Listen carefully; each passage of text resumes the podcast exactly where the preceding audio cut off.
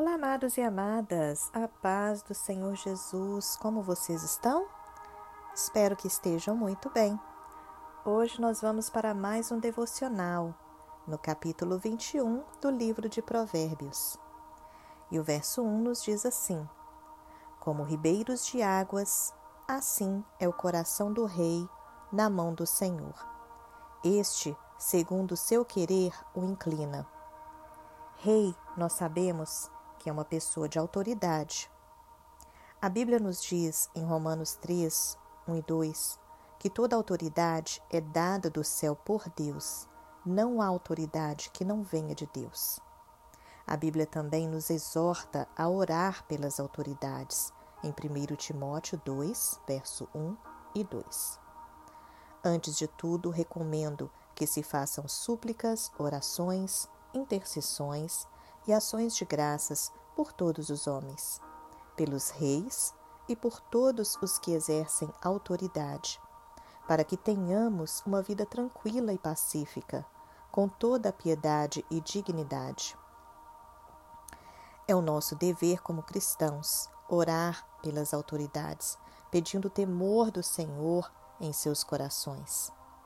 Mas hoje em dia vemos muitas pessoas amaldiçoando as autoridades, murmurando e praguejando. Nada podemos mudar através de murmurações. O fato é, se não concordamos com a autoridade estabelecida, precisamos levar a Deus.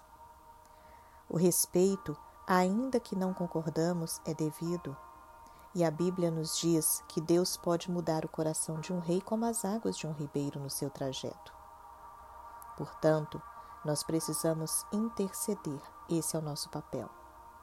Aqui também podemos levar em consideração a autoridade do nosso esposo para aquelas que são casadas.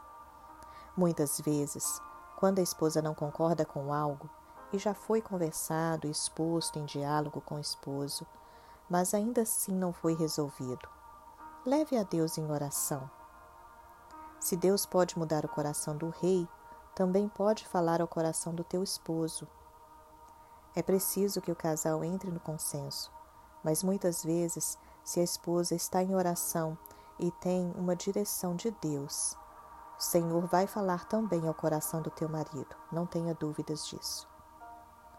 No capítulo 21, no verso 2, nos diz: Todo o caminho do homem é reto aos seus próprios olhos, mas o Senhor sonda os corações.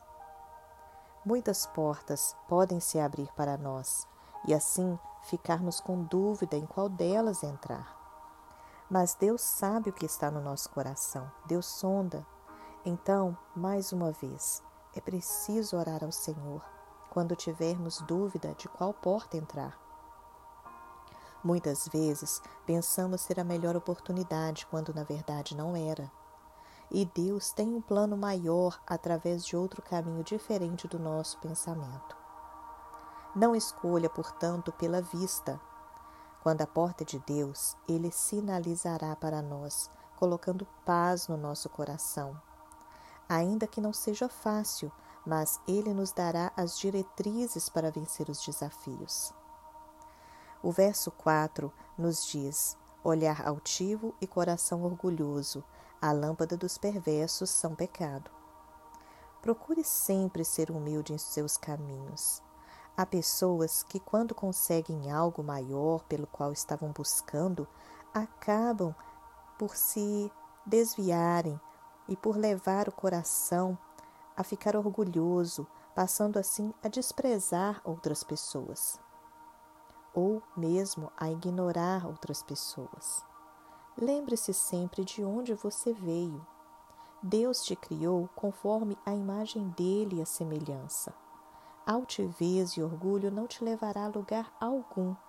Pelo contrário, o fruto será amargo. E como Provérbios diz que a humildade precede a honra. Quer receber honra do Senhor? Então seja humilde. Faça o seu papel. Não se coloque acima dos outros. Pelo contrário, se você sabe que alguém precisa de ajuda, ajude-o dentro daquilo que você pode fazer. No verso 13, nos diz: O que tapa o ouvido ao clamor do pobre também clamará e não será ouvido. Se você pode fazer algo para ajudar alguém necessitado, faça-o. A sua recompensa virá de Deus, creia, Ele é fiel e justo. Hoje alguém pode estar precisando de você, precisando da sua ajuda. Mas amanhã poderá ser você que precisará do outro. Então, deixe o orgulho de lado e ajude alguém hoje. O que você pode fazer para ajudar alguém hoje? Pense nisso, reflita. Espero que esse devocional tenha abençoado o teu coração. Amanhã eu te espero para mais um devocional no capítulo 22 do livro de Provérbios. Que Deus te abençoe.